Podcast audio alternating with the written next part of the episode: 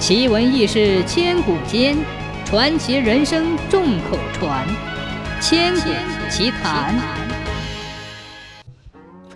从前有个人叫瘸老三，是尽人皆知的守财奴，家里只见钱进，不见钱出。邻居家笑他压根儿就是只貔貅。瘸老三有个爱好，就是在家数钱玩儿。这天，他突然单扰起来。钱多了要招贼，要请个保镖守着才是。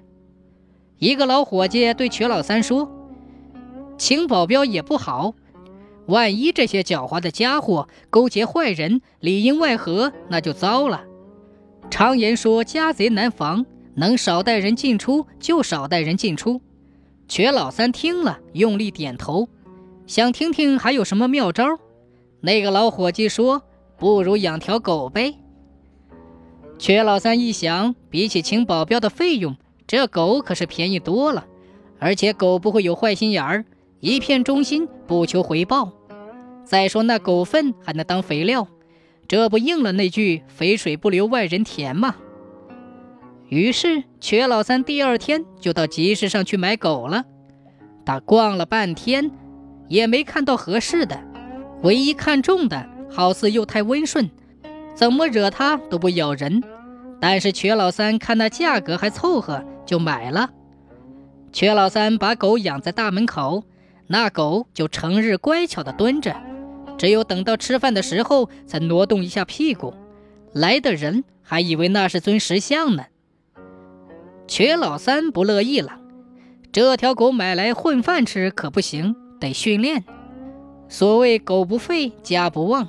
第一要紧的就是叫狗叫，于是瘸老三闲着没事儿就用鞭子打狗，终于把狗打急了，疼得它哇哇大叫。瘸老三松了口气，总算不是哑巴狗。到了第二天，那狗却又缩在角落里不吭声。瘸老三又气又没有辙，想来想去，决定还是把狗炖了补补身体吧，这样也不浪费。那狗仿佛知道主人要宰了它，趁瘸老三不注意的时候，居然把绳子咬断跑了。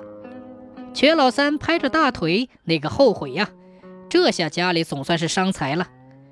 这天天还没有黑，瘸老三听见门口有动静，他一想，坏了，可能是小偷看狗跑了，正寻思着上门呢。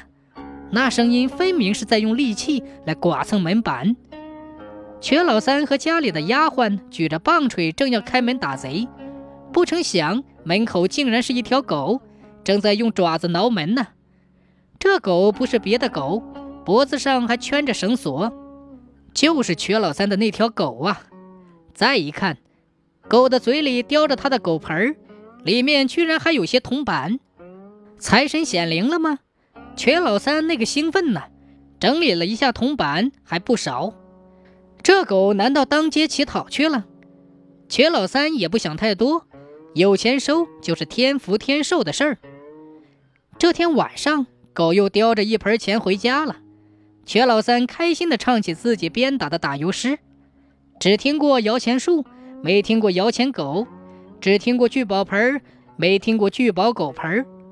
唱着唱着，瘸老三突然想，他的狗八成去别人家挖墙脚了。那可是盗窃呀！不过瘸老三为了那点钱，也得为自己开解。即便是如此，做贼的也是狗啊，和自己没有任何关系。我养我的狗，狗偷狗的钱，大不了不认这条狗就好了。不过事情有些不对劲，狗叼回家的钱越来越多，谁家被偷了这么多钱却没有察觉？